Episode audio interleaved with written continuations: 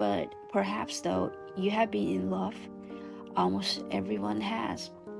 After all, in love can make you do quite a lot of ridiculous things. Getting married, for instance, having children, playing happy families, and having a happy marriage. Or you might think that anyway. Not happy, perhaps, but plausible.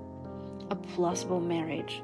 Because how happy can anyone really be all the time? How could there be time for that? Mostly we're just trying to get through the day. You've probably had days like that as well. But when you get through enough of them, one morning you look over your shoulder and realize that you are on your own. The person you were married to turned off somewhere along the way. Maybe you uncover a lie. That is what happened to the bank robber. Infidelity comes to light, and even if no one's actually been unfaithful to you, you can probably appreciate that it's enough to uh, knock a person off balance. Especially um, if it wasn't just a fling, but an affair that had been going on for a long time. You have only been cheated on, you have also been deceived. It's possible for someone to be unfaithful to you without really thinking about you at all, but an affair requires planning. Perhaps that's what hurts most of all the millions of tiny clues that you didn't notice. Maybe you had have been um, even more crushed if there wasn't a, even a good explanation. For instance, maybe you could have uh, understood if it was about loneliness or a desire. You're always at work and we never have any time for each other.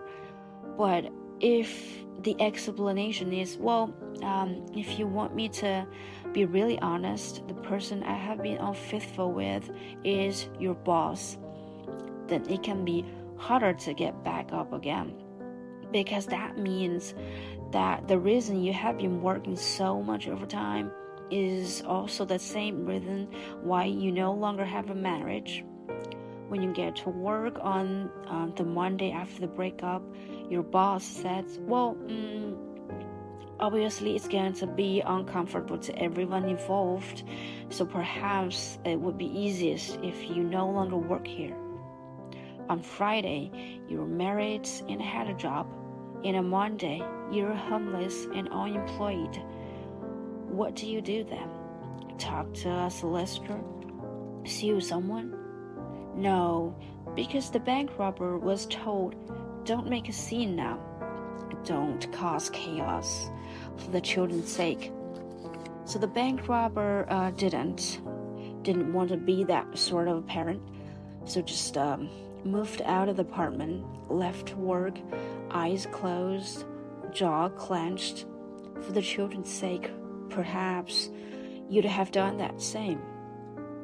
Once the frog said she had heard an adult on the bus say, Love hurts, and the monkey replied that uh, maybe that's why hearts end up jagged when you try to draw them. How to explain a divorce to them after that? How to explain about infidelity? How to avoid turning them into little cynics? Falling in love is magical after all romantic, breathtaking, but falling in love and love are different, ain't they? Don't they have to be? Good grief, no one could cope with being newly infatuated year after year. When you're infatuated, you can't think about anything else. You forget about your friends, your work, and your lunch. If we are infatuated all the time, we'd starve to death. And being in love means being infatuated. From time to time, you have to be sensible. The problem is that everything is relative. Happiness is based on expectations, and we have the internet now.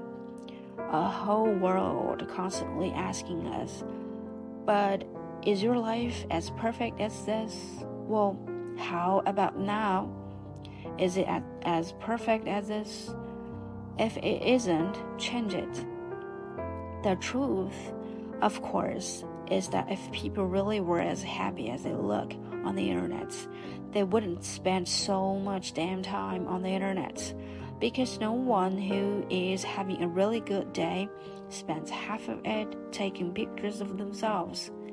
Anyone can uh, nurture a myth about their life if they have enough manure. So if the grass looks greener on the other side of the fence, that's probably because it's full of shit. Not that that really makes much difference, because now we have learned that every day needs to be special every day. Suddenly, you find yourself uh, living alongside each other, not with each other. One of us can go around for a shocking length of time thinking our marriage is good, or at least no worse than anyone else. Plausible, anyway. Then it turned out that one of us wants more, uh, just getting through the day isn't enough. One of us worked and went home worked and went home, worked and went home, trying to be amenable in both places. And then it turns out that the person you were married to and the person you were working for have been extremely amenable to each other the whole time. Love one another until death do us part. Isn't that what we said? Isn't that what we promised each other? Or am I remembering wrong? Or at least until one of us gets bored. Maybe that was it.